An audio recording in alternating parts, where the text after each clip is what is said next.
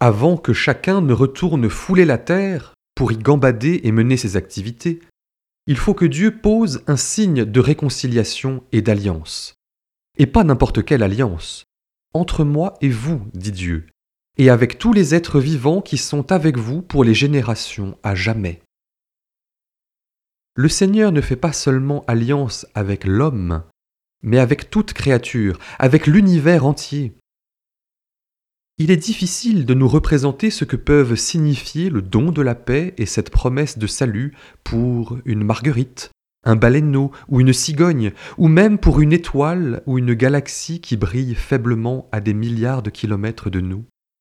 Mais il reste que le Christ nous envoie proclamer la bonne nouvelle du salut vers eux aussi, et non seulement vers notre prochain en humanité, comme il le dit aux disciples après sa résurrection dans l'évangile de Marc. Allez, proclamez l'évangile à toute la création. Il nous faudrait retrouver cette familiarité avec toute la création, à commencer par les animaux, comme Noé la vivait au sein de l'arche, et retisser un lien avec la nature qui nous entoure.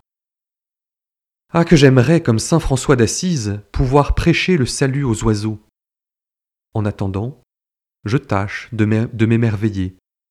Par exemple devant la douceur chatoyante et insaisissable de l'arc-en-ciel, qui me rappelle que Dieu a fait alliance avec moi et avec tout homme, mais aussi avec les biches des bois et avec l'hirondelle qui profite du soleil revenu pour quitter son nid.